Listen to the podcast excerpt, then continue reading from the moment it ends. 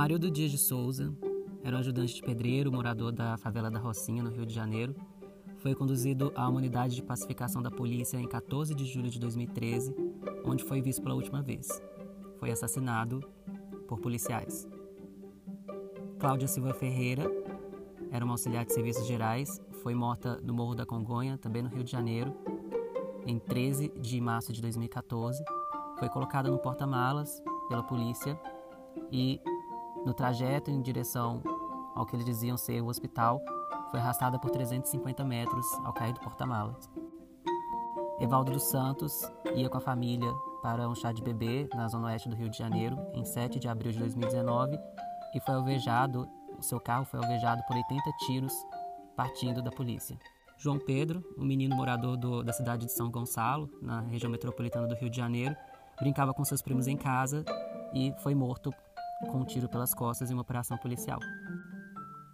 Poucas semanas após a morte de João Pedro, ainda no mês de maio de 2020, a polícia é acionada em um Alphaville, do estado de São Paulo, quando um comerciante de 49 anos, morador daquele condomínio, é denunciado por maus tratos e violência doméstica à sua esposa.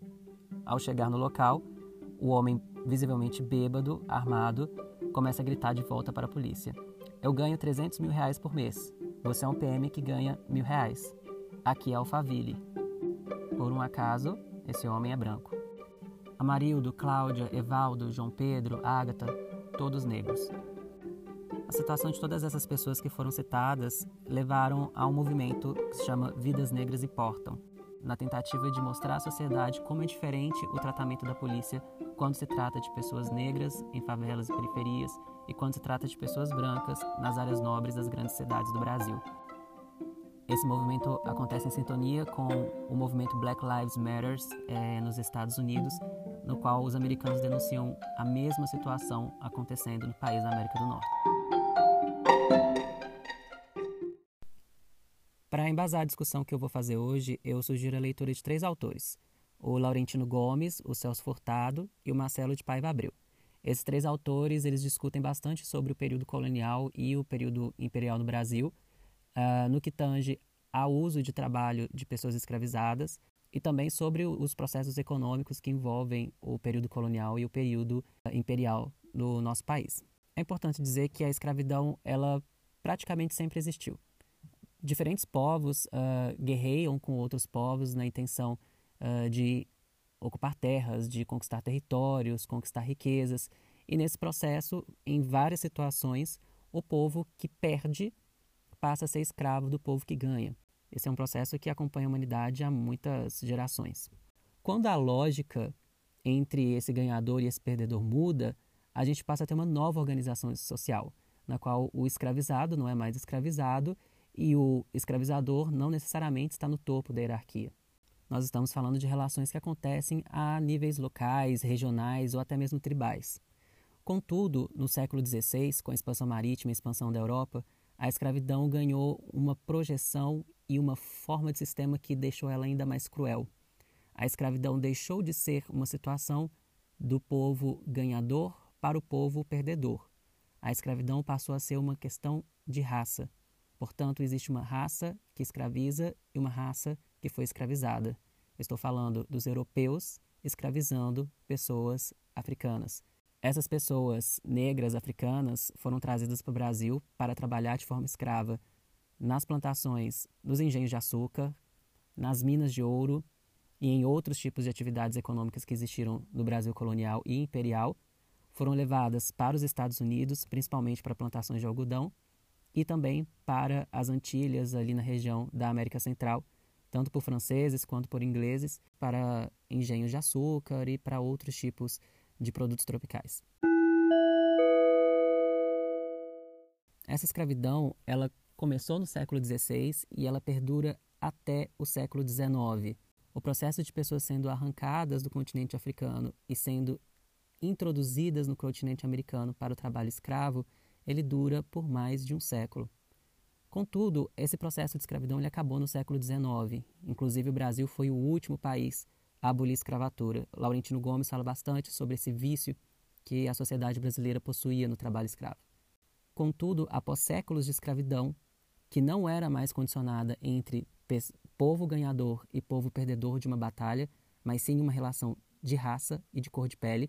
A escravidão chega ao fim do Brasil há pouco mais do que 100 anos atrás, é algo muito recente. Contudo, os descendentes dessas pessoas que foram escravizadas, uh, embora eles não sejam mais escravos, eles carregam uma estratificação social que foi criada durante séculos em nosso país e em nosso continente, de forma que há todo um aparato em nosso país em que as pessoas brancas estão nos espaços de poder. Elas são presidentes, elas são governadores, elas são vereadores, elas são deputados, são senadores, são professores, são diretores, são médicos, são todas as pessoas que ocupam os altos espaços da nossa sociedade enquanto as pessoas negras, elas raramente ocupam esse local. Não é difícil perceber isso, basta olhar para o país em que a gente vive. No século XIX, então, o Brasil deixa de ter mão de obra escravizada. As pessoas negras que eram escravizadas, elas passam a ser pessoas livres. E o trabalho no Brasil deixa de ser por mão de obra escravizada e passa a ser por mão de obra assalariada. Nós passamos a ter uma estrutura no Brasil, então, que ali já no momento em que estava florescendo as lavouras de café, ainda se tinha uma, uh, uma plantação de algodão significativa no Maranhão e algumas outras atividades país afora, nós tínhamos trabalho, nós tínhamos muitas terras no Brasil e nós tínhamos agora um contingente significativo de pessoas para trabalhar, que eram essas pessoas que antes eram escravizadas. Contudo, o Brasil optou por um outro processo as lavouras de café elas começaram a contratar principalmente imigrantes italianos, uh, que nós vamos chamar de colonos, né, imigrantes de outras nacionalidades, todas elas europeias, além dos japoneses. E nesse processo de povoamento do Brasil, de colonização do Brasil de novos imigrantes europeus, em muitos momentos houve parcerias ou do Império, fornecendo áreas e terras para que essas pessoas pudessem viver de subsistência, ou parcerias entre os, os grandes fazendeiros e esses uh, imigrantes europeus para que trabalhar é, de forma que esses fazendeiros pagavam a passagem desses imigrantes, eles tinham que trabalhar durante muitos anos para devolver o valor dessa passagem. Contudo, no final desse de todo esse processo, eles ainda tinham emprego e tinham onde morar. A situação do colono branco no Brasil, ela não era uma situação boa, né? A situação em aqui os italianos, aqui os japoneses, aqui os, os espanhóis foram submetidos, principalmente no estado de São Paulo, foram situações muito degradantes. Contudo, ali já se dava uma diferenciação entre pessoas brancas e pessoas negras. Todos eram pobres, todos eram desprovidos de terra, mas aos brancos era dado trabalho e era dado terra. Aos negros não foi dada essa oportunidade. Portanto, sem espaço nessa nova sociedade, agora que uh, o trabalho escravo não existe mais, uh, as pessoas negras elas passam a tentar viver de subsistência, mas não tem terras para essas pessoas, então elas vão em busca dos grandes centros procurar trabalhar de serviços para as cidades que estavam crescendo. Essas pessoas chegam na cidade sem terras e sem empregos. Sobra para elas simplesmente os locais onde ninguém queria morar. Daí nascem as favelas. Esses colonos brancos que receberam terras para viver de subsistência ou trabalhando nas lavouras de café, mais para frente, em, na segunda metade do século XX, quando migram para as grandes cidades como São Paulo, como Rio de Janeiro, Belo Horizonte, eles vendem a sua pequena propriedade rural e compram um lote na cidade uh, em áreas consideradas áreas de expansão de classe média. Por isso, e eu estou falando, gente, de algo que tem menos de 100 anos ou pouco mais, uh, ou mais ou menos 100 anos. Uh, eu estou falando de algo que explica por que quando a gente anda pelos bairros de classe média de qualquer cidade do nosso país, de uma forma geral, os moradores são brancos. E quando a gente olha para as favelas do Brasil, os moradores são negros. Não pode ser coincidência isso, gente. Isso não pode ser uma obra do acaso. Alguma explicação tem que ter para essa diferenciação espacial das pessoas por raça no Brasil. É, às vezes muita gente nega, fala, ah, não, uh, mas existe um, um, um, uma pessoa negra morando no bairro de classe média, ou existe uma pessoa branca morando na favela. Ah, é óbvio que existe, mas a, quando a gente olha, é nitidamente marcada essa diferença.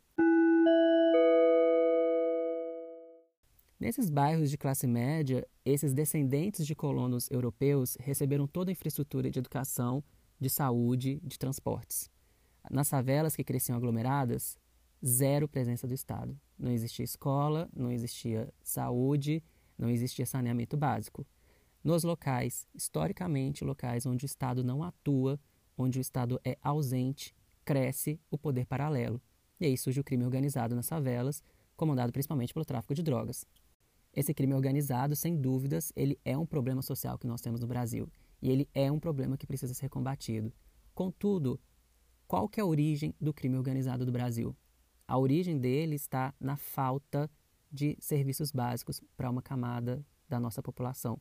A única forma de acabar com esse motor que gera novos criminosos é dando a essas crianças que moram em áreas de ausência do Estado uma possibilidade de ascensão social, uma possibilidade de se sentir inseridas na nossa sociedade. Contudo, a única ação que o Estado faz contra o crime organizado é a ação ostensiva, mandar a polícia para esses locais. Mas onde está o crime organizado, moram muito mais pessoas inocentes, pessoas que descendem dessas pessoas que eram escravizadas há apenas 100 anos atrás, há pouco mais de 100 anos atrás, e pessoas que ao longo das suas gerações, as suas famílias nunca tiveram acesso à terra, e as suas famílias nunca tiveram acesso à educação formal, nunca tiveram acesso a emprego de qualidade. Do outro lado da cidade, nós temos as, as famílias que descendem desses colonos europeus, que moram em bairros com, com toda uma infraestrutura, e essas pessoas elas se inserem nos meios formais de educação e assim elas ascendem socialmente e ocupam cargos de prestígio social. Por um acaso, toda vez que há uma ação da polícia nesses bairros, a polícia ela jamais uh, atenta contra a propriedade privada dessas pessoas.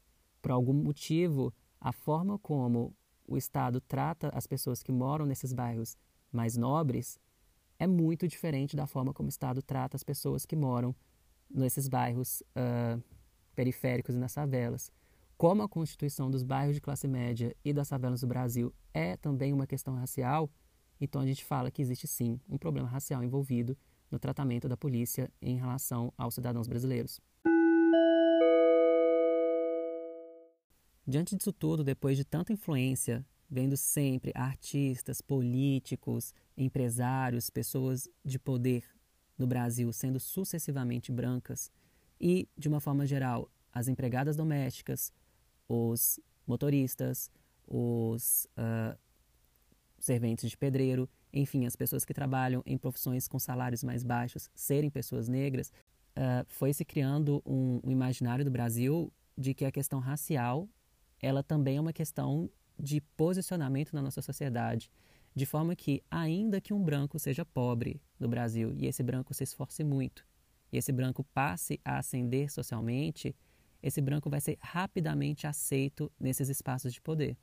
Esse branco, assim que ele estudar, rapidamente ele vai ser tratado como se ele sempre tivesse feito parte das classes dominantes. Já os relatos das pessoas negras que estudam, que seguem carreira, que chegam status, a espaços de poder, são relatos de pessoas que se esforçaram muito, pessoas que têm uma educação de primeira, pessoas que têm uma educação uh, e um currículo invejável, mas que ainda lutam para ser reconhecidos. São moradores negros de condomínios de alto padrão que são confundidos com porteiros. São arquitetos negros que chegam no canteiro de obras e são confundidos com pedreiros. Ou seja, é muito comum no Brasil essas pessoas negras, quando chegam a espaços de poder, não serem reconhecidas como pessoas que deveriam estar naquele espaço. Portanto, existe sim uma questão que nós precisamos tratar no Brasil. E se nós estamos vendo que existe uma diferença de tratamento racial no Brasil, o que, é que nós estamos esperando para mudar isso?